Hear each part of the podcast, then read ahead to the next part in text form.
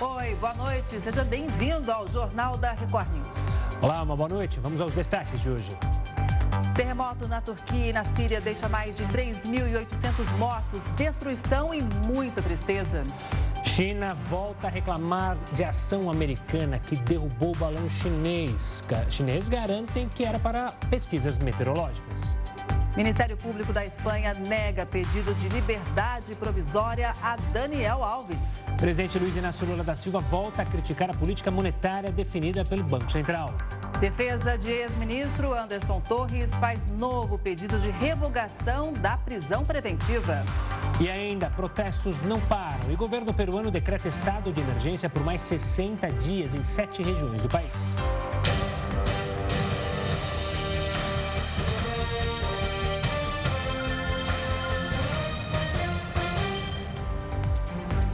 A viagem do presidente Luiz Inácio Lula da Silva para os Estados Unidos está marcada para essa semana. O objetivo é se reunir com o presidente Joe Biden na Casa Branca.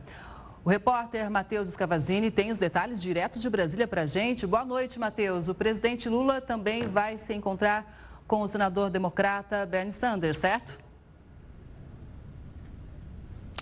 É isso mesmo, Kelly. Boa noite para você, boa noite, Gustavo, e boa noite a todos. A reunião bilateral entre Joe Biden e Lula deve acontecer na na Casa Branca, em Washington, nos Estados Unidos. Entre os temas principais que devem ser discutidos estão meio ambiente e democracia, o que indica que os laços contra adversários políticos da extrema-direita devem ser alinhados, principalmente Jair Bolsonaro e Donald Trump, ex-presidente norte-americano. Outra reunião que pode acontecer é entre Lula e o senador Bernie Sanders. O americano é considerado aliado de Lula e a intenção é justamente fazer com que o governo norte-americano se manifeste, se posicione a favor, é contra, no caso, as manifestações de vandalismo que aconteceram aqui em Brasília no dia 8 de janeiro. É, outro assunto que também pode ser tratado é sobre a situação atual de Jair Bolsonaro nos Estados Unidos. Recentemente, Lula recepcionou a nova embaixadora norte-americana aqui no Brasil e conversou exatamente sobre esse tema. E já era discutido também entre alguns senadores nos Estados Unidos é, essa situação de Jair Bolsonaro por lá. Então, esse também pode ser um assunto que pode ser tratado entre o senador americano e o presidente Luiz Inácio Lula da Silva. O presidente Lula deve retornar ao Brasil no próximo sábado. Kelly e Gustavo. Tá certo, Matheus. Obrigado pelas informações. Uma ótima noite e até amanhã. E o mercado adiou para novembro a previsão do primeiro corte de juros. Após o Banco Central indicar que a taxa Selic deveria ficar em 13,75% por um período mais longo do que o cenário esperado, o mercado financeiro adiou o primeiro corte dos juros básicos em uma reunião do Comitê de Política Monetária. A previsão para o primeiro corte passou de setembro para novembro. Após a reunião, o mercado projeta que a Selic deve cair de 13,75% para 13% em novembro, terminando o ano em 12,5%, mesmo percentual esperado na semana passada. As expectativas de inflação voltaram a piorar no Boletim Focus, conforme divulgação desta segunda-feira. A projeção para o IPCA, considerado o índice oficial de inflação no país, subiu de 5,74% para 5,78%. Na última quarta-feira, a Selic permaneceu em 13,75% pela quarta vez consecutiva. O Banco Central afirmou que a incerteza fiscal é um dos motivos que dificultam na hora de controlar a inflação no Brasil. A autoridade monetária ainda reforçou o compromisso com as metas estabelecidas pelo Conselho Monetário Nacional e meias críticas do presidente Luiz Inácio Lula da Silva aos juros elevados. É, como nós vimos na reportagem, o presidente Lula afirmou que o Brasil tem uma cultura de juros altos. Ele voltou a criticar a taxa básica, que está em 13,75%. E é para isso, meu caro companheiro Luiz Mercadante, que o BNDES pode prestar um serviço extraordinário. É para isso que o BNDES pode contribuir para fazer com que a taxa de juros nesse país caia do jeito que está Porque eu vou dizer uma coisa para vocês: não tem explicação para que a taxa de juros esteja a 3,5%.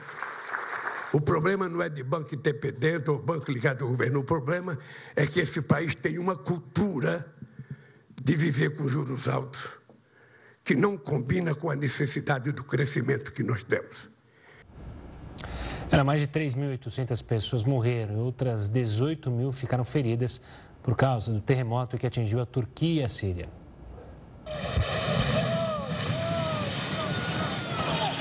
Um terremoto de magnitude 7,8 devastou a região nas primeiras horas desta segunda-feira.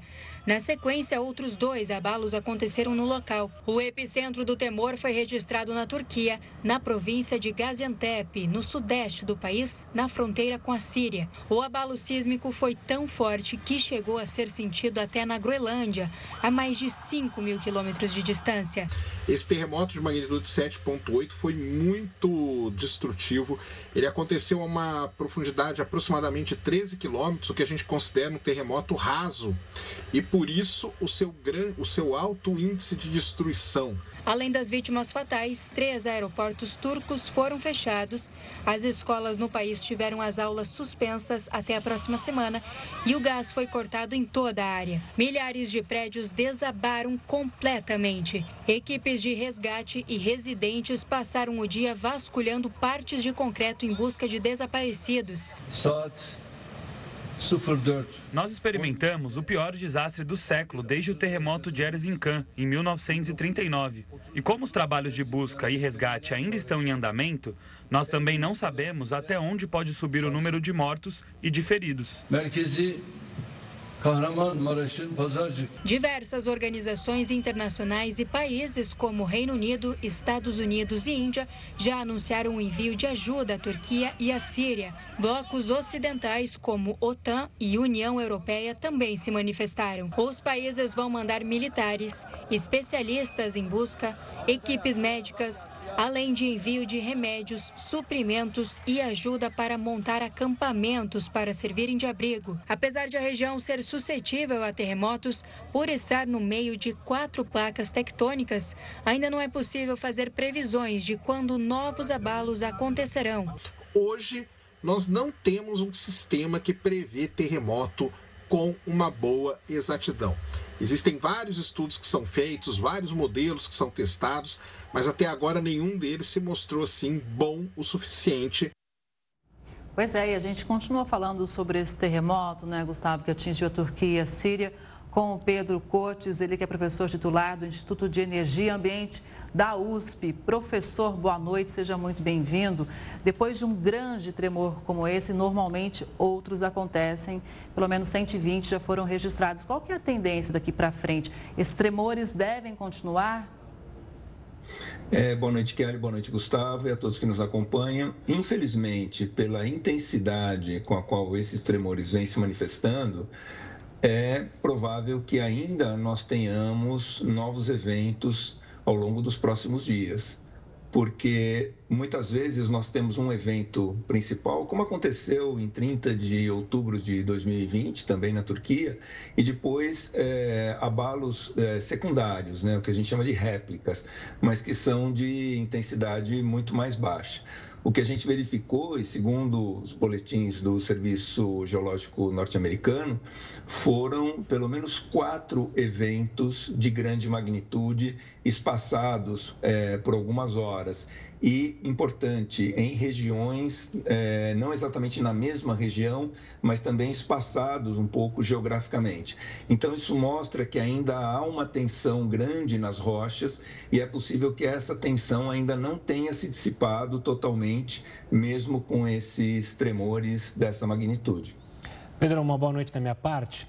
A gente mostrou na reportagem, o senhor também falou sobre a magnitude desse terremoto. O senhor lembrou um terremoto recente que aconteceu na Turquia. Se a gente olhar lá atrás, 1939, a gente teve outro terremoto que chegou a mais de 30 mil mortos. O que acontece nesta placa, onde justamente está a Turquia, para ser tão forte o terremoto, deixando de lado a questão da infraestrutura, que eu acho que nem vale a gente entrar. Mas o que acontece especificamente nesta parte do globo para ter terremotos tão pesados e tão fortes, provocando tragédias tão terríveis? A Turquia e parte do norte da Síria eles estão eh, situados numa placa chamada placa anatoliana. E essa placa, ela sofre uma pressão muito grande da placa árabe e também, principalmente, da placa africana. Essas placas, elas pressionam a placa anatoliana, né, onde está a Turquia e parte da, da Síria, elas pressionam essa placa para o norte. Só que no norte nós temos uma, uma placa transcontinental, que é a placa eurasiana, pega parte da Europa e parte da Ásia, que funciona como uma barreira. Então, na prática, nós temos as duas placas de baixo, a árabe e a africana, pressionando essa placa para o norte, só que ela não tem como se deslocar. Então, criam-se tensões muito fortes e o terremoto ele ocorre exatamente quando as rochas já não suportam mais essa tensão e elas começam a fraturar, elas começam a quebrar, liberando essa energia. E há um outro fato também importante é que a placa africana ela mergulha por debaixo ali na borda da, da Turquia é, fazendo com que nós tenhamos ali o, o, o, os montes Tauros, né? que é uma cadeia de montanhas é, gerada pela, pelo mergulho de uma placa sobre a outra numa situação parecida com a que nós temos nos, nos Andes. Então, assim, são várias condições geológicas de tensão que é, levam à ocorrência frequente desses é, terremotos e tremores de terra na região. Pois é, são várias condições, não é, professor, que a gente hoje em dia ainda não tem a capacidade de prever, né? Infelizmente não. Como foi é, mencionado uhum. há pouco, nós não temos ainda a tecnologia para prever é, com exatidão a hora, o, o dia ou exatamente o local que esses tremores vão ocorrer. O que nós temos são áreas com maior probabilidade da ocorrência de eventos significativos, como é o caso da Turquia, do norte da, da Síria, ou, por exemplo, no, na região ali no, no Paquistão, né, no Himalaia, ou na Cordilheira dos Andes, mas não é possível identificar, assim, é, é, informar, olha, teremos um tremor na próxima semana com tal intensidade. Isso não é possível por quê? São fenômenos que acontecem em uma profundidade que não é acessível, de maneira geral, a, aos pesquisadores. Só para citar um paralelo, é, em relação aos vulcões, por exemplo, o Chile ele é o país que detém o maior número de vulcões ativos no mundo e há um, um acompanhamento constante de todos os vulcões, permitindo que quase sempre é, se indique qual é a probabilidade dele entrar em erupção nos próximos dias ou nas próximas horas. Por quê? Porque é um fenômeno que acontece na superfície. Então, ele pode ser mais facilmente monitorado, o que não acontece com essa colisão de, de placas que se dá principalmente em profundidades inacessíveis aos pesquisadores. Professor, eu queria te fazer uma pergunta é, que eu sei que é ainda inicial essas pesquisas, mas relacionada à mudança climática e à possibilidade de fortes chuvas, de furacões influenciarem na detecção de terremotos, estarem ligadas. A gente tem poucos estudos, mas vocês cientistas já começam a tentar entender se há uma relação da mudança climática com o aparecimento de terremotos, de tremores pelo globo? Veja, Gustavo, há algumas prospecções, alguns estudos que tentam avançar nesse sentido, mas não há nada é, conclusivo, né? O que nós temos, na verdade, talvez seja essa impressão de que esses eventos estão ocorrendo é, com maior frequência, exatamente pela facilidade de comunicação que nós temos hoje em dia. Imagina essa região né, sendo acometida por um terremoto é, há 30, 40, 50 anos, nós não teríamos essa quantidade de imagens, né, muitas vezes com links ao vivo, que permitem as pessoas é, verificarem exatamente a extensão dessa calamidade. Então, isso é, é a, a, facilidade com que nós temos hoje de comunicação, isso gera a impressão de que nós temos um número grande de, de eventos, um número maior do que o usual. Mas, na verdade, é, a ocorrência desses eventos está dentro de um parâmetro de, vamos dizer assim, dizer, normalidade da geologia do, do planeta. Mas, é, como eu disse, há estudos tentando verificar esse tipo de relacionamento, se as mudanças climáticas elas podem ter alguma influência sobre esses eventos naturais extremos, mas não há nada conclusivo a ponto de fazer uma afirmação mais categórica. É, de qualquer forma, hoje realmente a informação, professor, como o senhor bem lembrou, circula de uma forma muito rápida, tanto que 45 países, pelo menos, já se manifestaram né, em favor de ajuda né, para essa região. Agora, já, se a gente não tem como prever, o que, que seria ideal né, para esses governos que estão nessas regiões mais críticas adotarem para evitar tragédias humanitárias? Bom, basicamente é seguir a receita que o Chile seguiu, que a, os Estados Unidos ali na região da Califórnia também seguiu, que o Japão também segue, que é, é investir em edificações que sejam mais resistentes, que sejam, é, enfim, que não, não é, possam colapsar tão facilmente como nós verificamos nas imagens é, de hoje. Esse tipo de tremor, né, com magnitude ao redor de 7 ou um pouco acima disso, ele é muito comum no Chile, mas isso nem de longe causa um problema significativo para os chilenos. Eventualmente, nós temos né, queda de edificações mais antigas, tal, mas o, o Chile é um exemplo muito didático porque em 1960, na região de Valdívia, ele sofreu o tremor de terra mais intenso até hoje verificado cientificamente e foi um, um verdadeiro colapso. Então, nos últimos 60 anos, ele investiu muito num código de obras que obrigasse as novas edificações a seguirem um padrão mais rígido e também uma adaptação das construções existentes.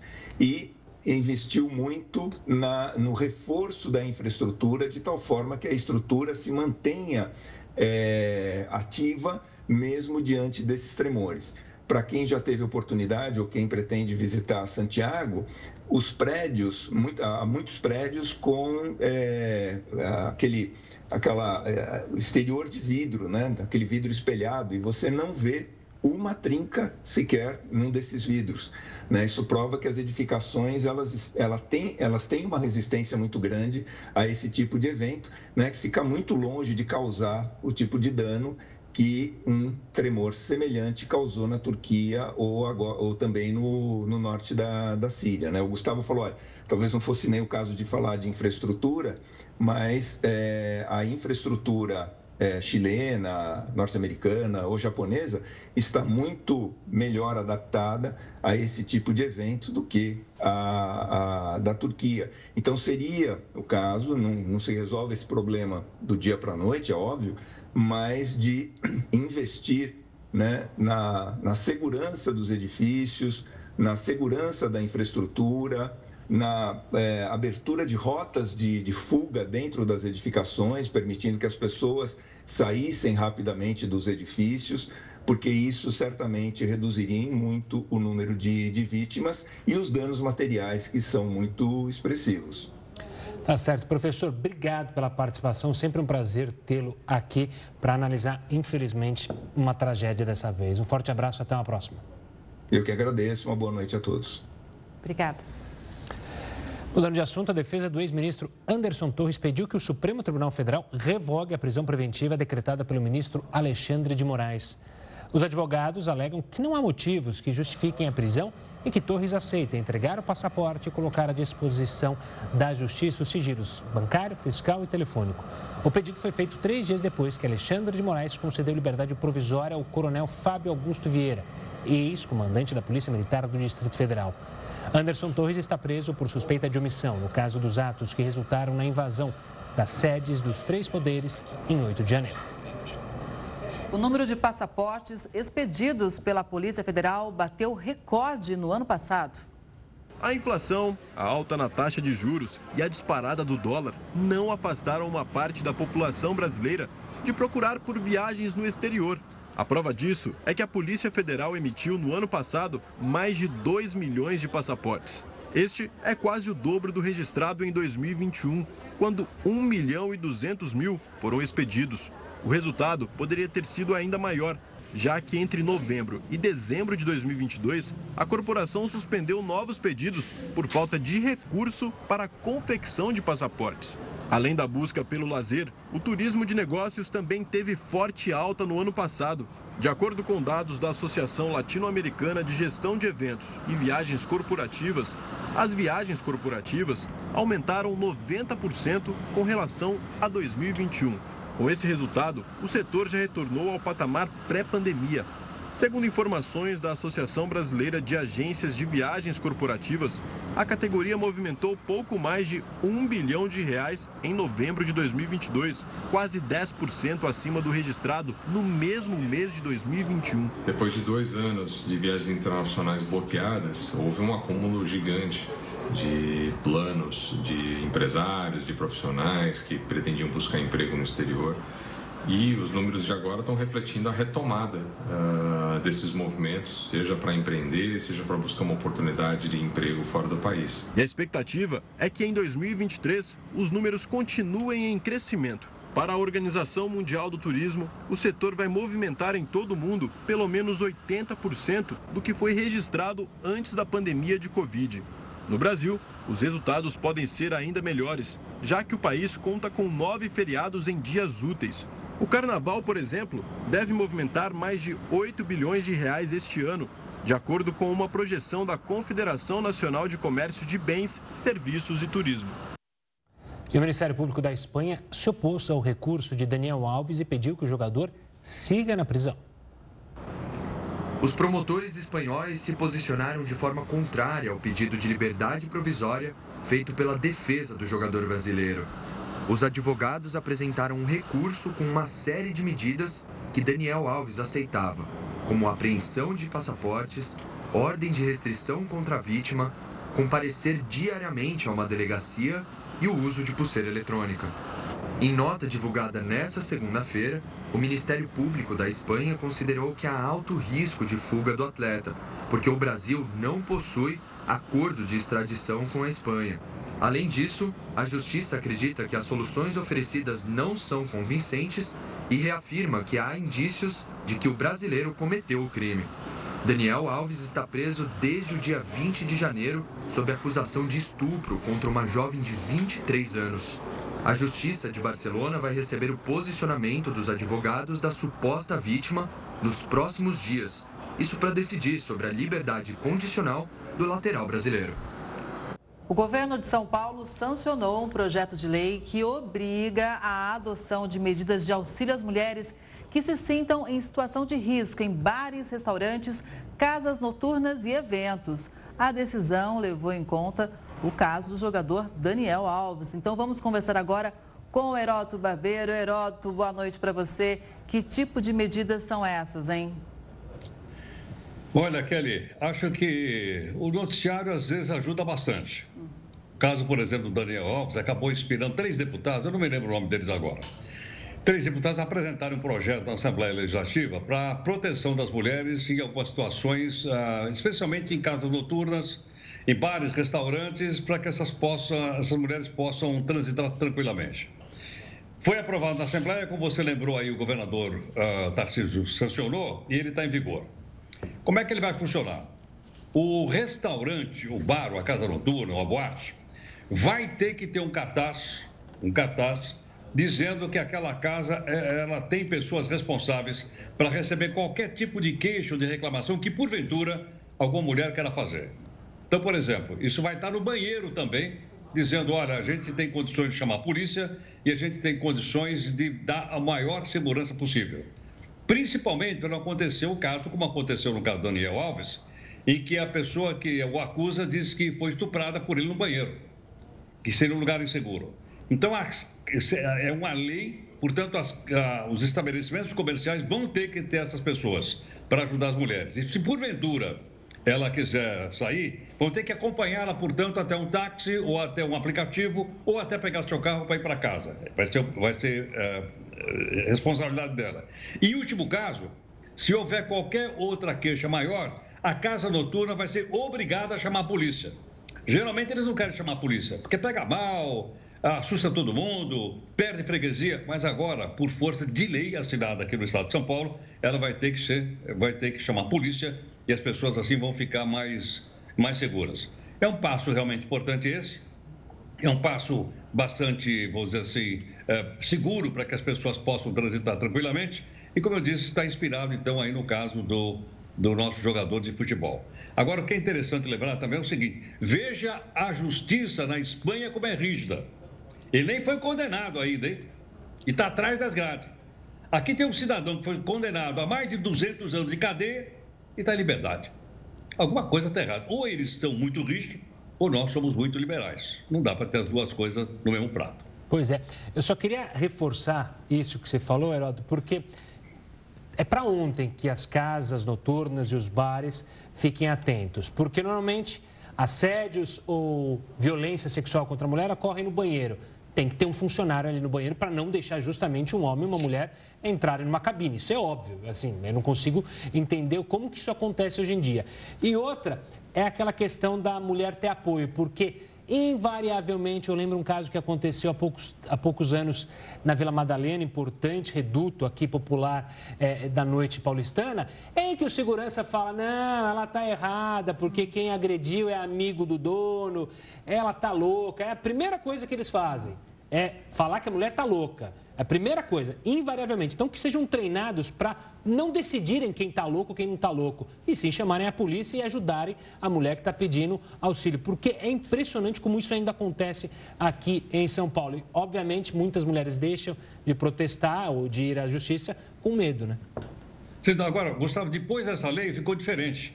Porque os estabelecimentos comerciais, eles vão ser responsáveis.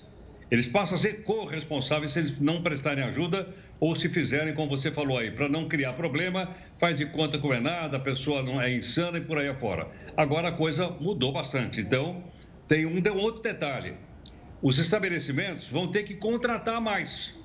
Vai ter, por exemplo, ter uma pessoa que percorra, por exemplo, todo o ambiente, vá até o banheiro, do banheiro ela vá lá fora, ela vê o pessoal entrar, isso vai aumentar custo? Vai aumentar custo. Mas isso aí vai ser repassado para o pessoal que vai na balada. Agora é um passo importante esse. Eu até sugiro, viu, Gustavo, que como essa lei é estadual, que os deputados de outros estados da Federação Brasileira avaliassem para saber se elas devem também ser levadas a outros rincões do nosso país. Tá, Sim. claro. Eu, como mulher, me sinto mais protegida com essa medida aí. Boa noite, Heródoto. Tchau, tchau, gente. Um abração aí. Tchau, tchau, Gabi. Olha, em meio a protestos, o governo peruano decretou estado de emergência por 60 dias em sete regiões do país. A medida restringe ou suspende direitos constitucionais relativos à inviolabilidade de domicílio e liberdade de circulação pelo território nacional, além de reuniões de seguranças pessoais. O decreto também declara a imobilização social obrigatória de pessoas de 8 horas da noite até 4 horas da manhã por 10 dias na cidade de Puno. A cada quatro municípios do Brasil, pelo menos um está em situação de emergência por causa de estragos provocados pelas chuvas. São cidades que precisam de ajuda para reconstruir o que a água levou e outras que necessitam de obras para evitar novas tragédias. Em um piscar de olhos, os rios transbordam, as ruas se enchem de água e quem já não tinha muito perde tudo. As chuvas intensas no Brasil, que começaram no final do ano passado, têm ajudado a recuperar reservatórios, mas também deixado um rastro de destruição. Segundo o último levantamento da Secretaria Nacional de Proteção e Defesa Civil, mais de 1.200 cidades já decretaram situação de emergência. Muitas delas não têm dinheiro para conseguir consertar o que a água levou.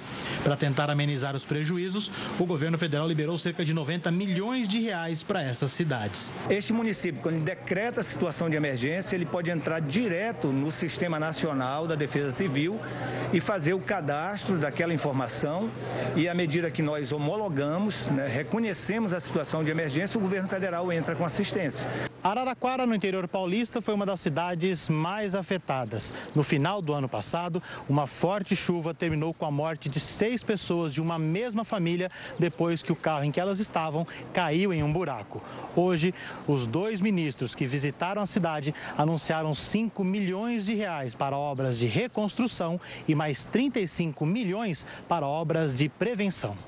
Muitos desses problemas poderiam ser evitados com políticas públicas para evitar tragédias.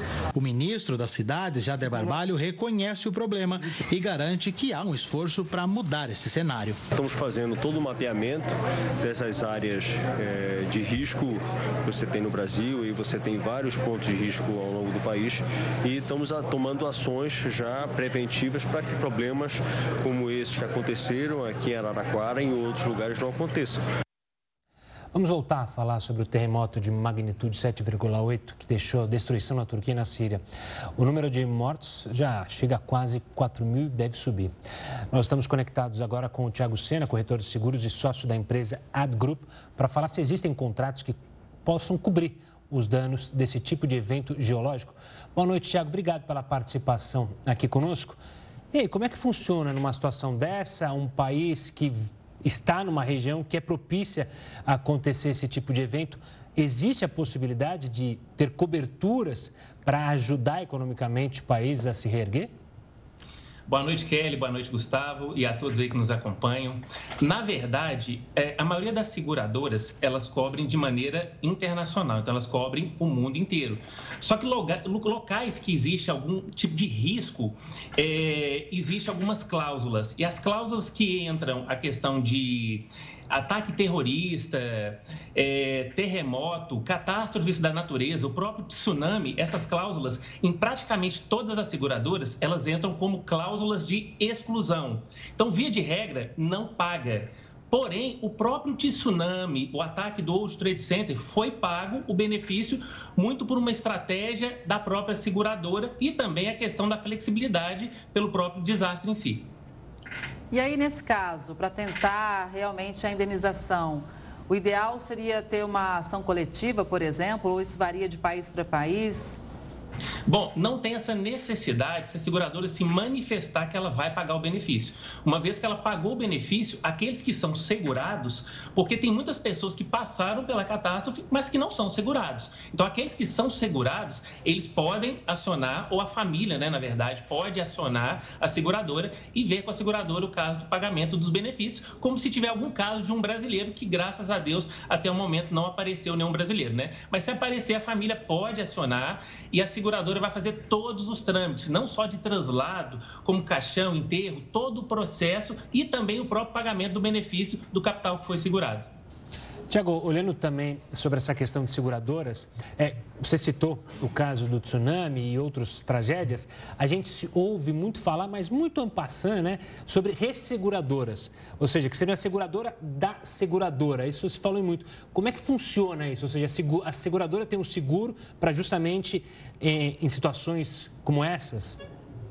É, as seguradoras, elas diluem o risco delas para a própria sobrevivência no mercado.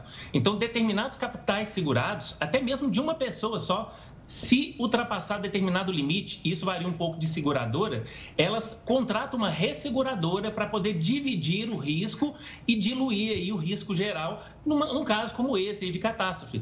O Covid, por exemplo, é um exemplo de, de resseguradora entrando em alguns casos. As próprias seguradoras, às vezes, resseguram outras seguradoras. Então, uma seguradora pode ressegurar uma concorrente, por exemplo, para a sobrevivência de todas no mercado. Ou seja, é o seguro do seguro. Agora, Tiago, vamos dar uma olhadinha aqui para o Brasil. A gente falou há pouco de cidades né, que são muito afetadas pela chuva. É, como é que fica a situação dos moradores nesse sentido? Por exemplo, quem mora em área de risco, o que, que diz a seguradora, mas e quem de repente nunca passou por um problema e tem o carro, por exemplo, no meio de uma enchente? É, houve um tempo que o seguro de automóvel não tinha essa questão de catástrofes da natureza.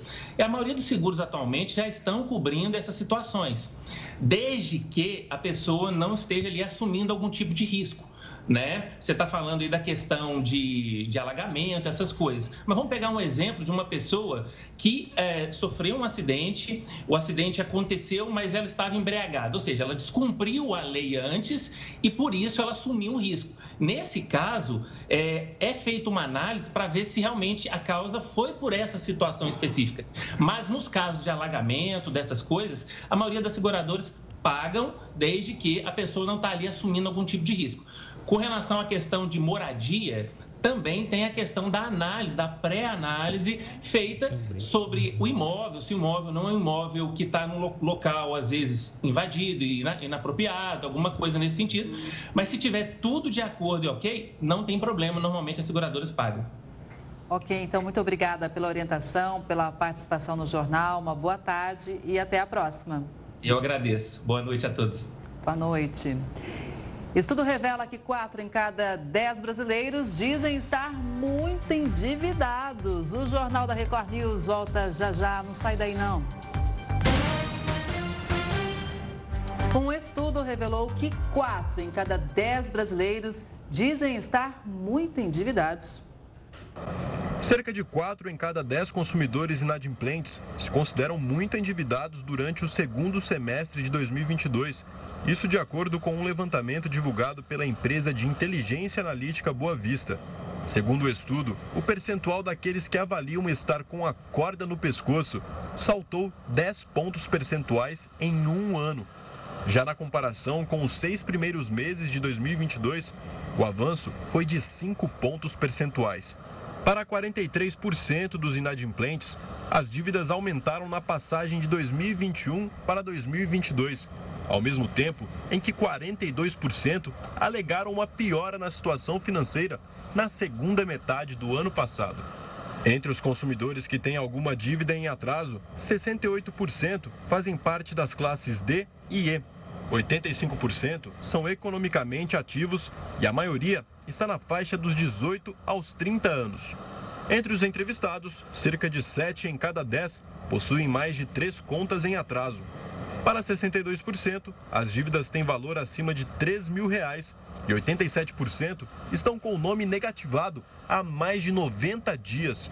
Quase 30% dos consumidores estão inadimplentes em razão do não pagamento do cartão de crédito. Em seguida, vem o cartão de loja. Outros 29% tiveram o nome negativado devido à falta de pagamento de boletos bancários. O desemprego foi citado como principal motivo para que o consumidor deixe de honrar os pagamentos. Na sequência, a diminuição de renda é citada como razão para a inadimplência. Segundo os últimos dados divulgados pelo Instituto Brasileiro de Geografia e Estatística, o IBGE, a taxa de desemprego estava na marca de 8,1% no trimestre finalizado em novembro. Um ano antes, a taxa era de 11,6%. É, o número de mortos por causa de um naufrágio na Baía de Guanabara, no Rio de Janeiro, já subiu para seis. A repórter Adriana Oliveira acompanha o caso e traz novas informações. Olá, Adriana. Boa noite, Gustavo, Kelly. Boa noite a todos. O Corpo de Bombeiros localizou os corpos de duas mulheres, dois homens, um adolescente e uma criança.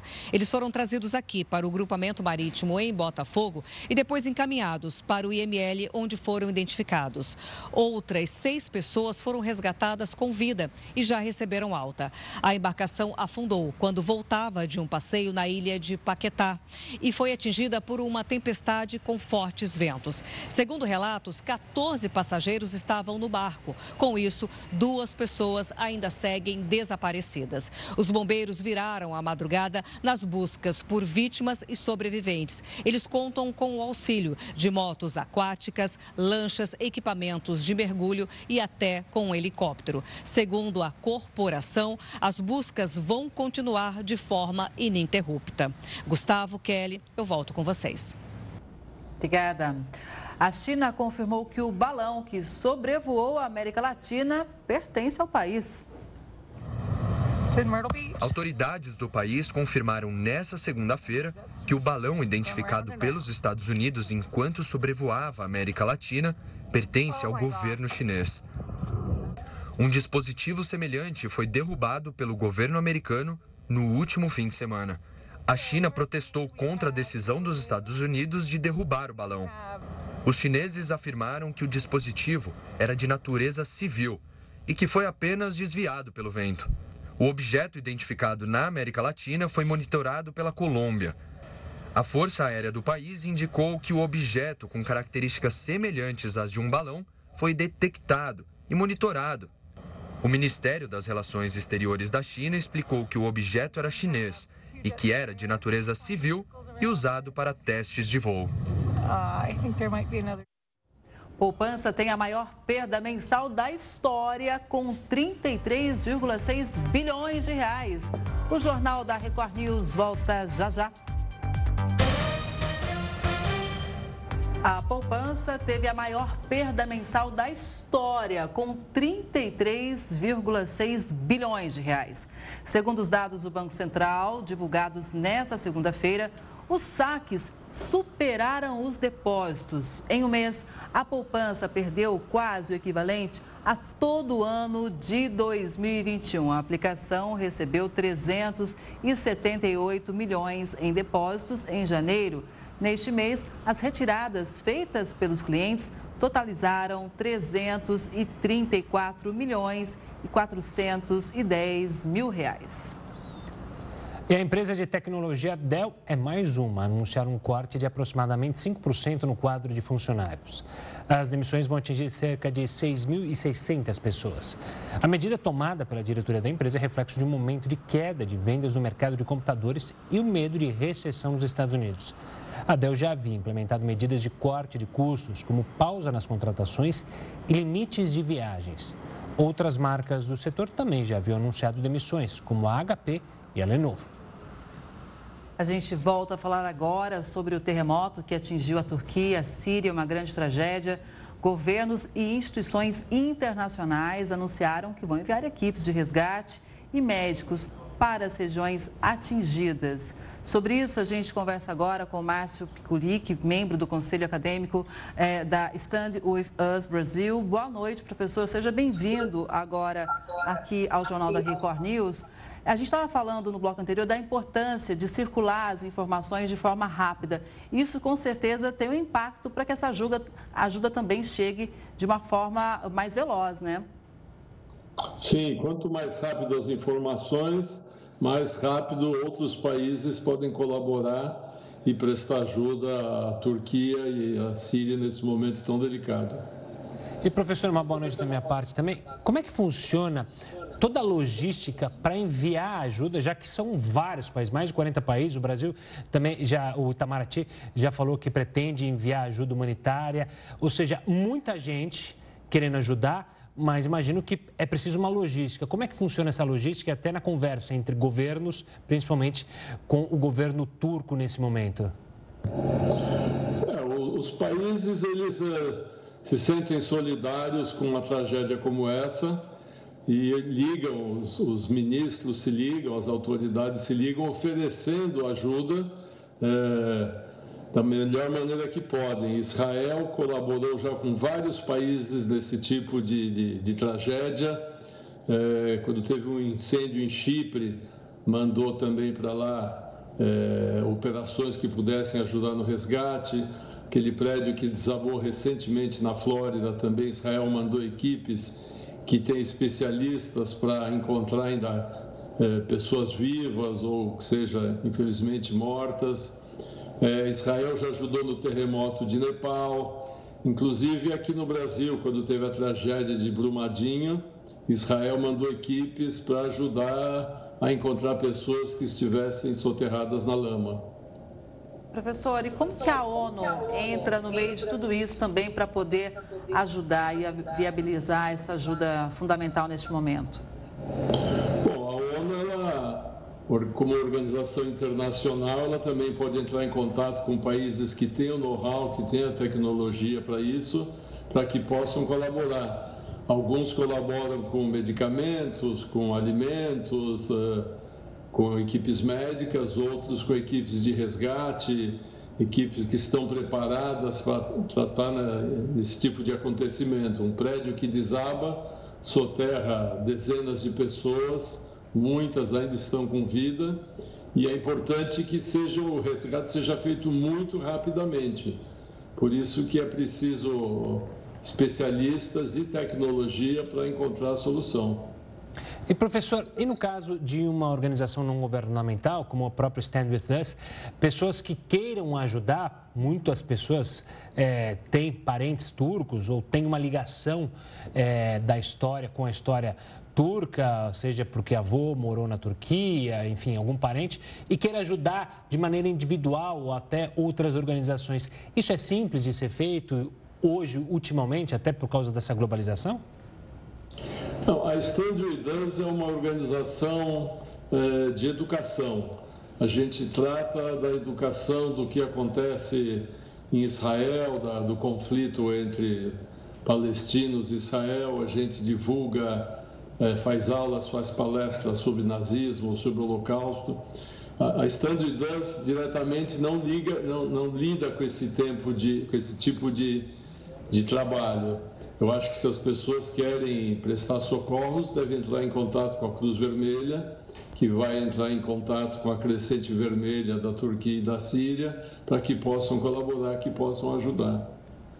Tá certo, professor. Obrigado pela participação aqui conosco, infelizmente, para falar de uma tragédia como essa. Um forte abraço e até uma próxima. Muito obrigado. Obrigada. Olha, turistas e visitantes terão de pagar uma taxa para ir a Ubatuba. A gente vai acompanhar isso, é, que é justamente uma taxa para permanecer por mais de quatro horas em Ubatuba, no litoral norte de São Paulo. A cobrança será feita por um sistema semelhante ao da cobrança eletrônica dos pedágios de rodovias instalados nos principais acessos da cidade. Os recursos arrecadados serão investidos na infraestrutura urbana e na preservação de praias. Para as motocicletas, a taxa é de R$ 3,50. Para os carros de pequeno porte, R$ 13,00. Já para os utilitários, R$ 19,50. Micro-ônibus e caminhões, R$ 59,00 e ônibus, R$ 92,00. Podem pedir isenção proprietários de casas de veraneio, locatários, grandes varejistas e trabalhadores autônomos. Moradores de Batuba com placas de cidades não isentas precisam se cadastrar. A gente faz um rápido intervalo. Na sequência, voltamos com mais informações para você. Não sai daí, não. Foram aprovadas recentemente na Austrália, Canadá e também na Itália leis que obrigam empresas do ramo de tecnologia, chamadas Big Techs, a pagarem pelo uso de publicações de conteúdo jornalístico. No Brasil, o assunto está ainda em fase de discussão. A possibilidade de que empresas como o Google e a Meta, responsável pelo Facebook, paguem empresas e jornalistas pelas notícias distribuídas em redes sociais e mecanismos de buscas tramita na Câmara dos Deputados desde 2020. A regulação faz parte do projeto de lei das fake news, que já foi aprovado no Senado e surgiu para combater a disseminação de notícias falsas. Na Câmara, os deputados incluíram um novo artigo que prevê que companhias paguem pelos conteúdos que incluam texto, vídeo, áudio ou imagem. O projeto vindo do Senado já começou a ser discutido pelos deputados. Para virar lei, o texto ainda precisa passar por uma comissão especial para só depois ser votado no plenário da Casa. Líderes partidários acreditam que o tema deve avançar na Câmara nas próximas semanas. O ministro-chefe da Secretaria de Comunicação Social da Presidência da República, Paulo Pimenta, é a favor de uma mudança na legislação. Vários países já avançaram nessa discussão, na utilização desses conteúdos por parte das plataformas. Eu, particularmente, como jornalista, defendo esse tipo de regulação, mas eu não entendo que o governo deve ser o árbitro desta relação comercial entre quem produz conteúdo e as plataformas que veiculam. O governo vai participar do debate sobre a regulação de uma forma geral. Né? Nós entendemos que existe uma lacuna na legislação. O Marco Civil é de 2014. É, muita coisa aconteceu de lá para cá. As empresas de tecnologia defendem que o projeto pode limitar o acesso a fontes diversificadas de informação.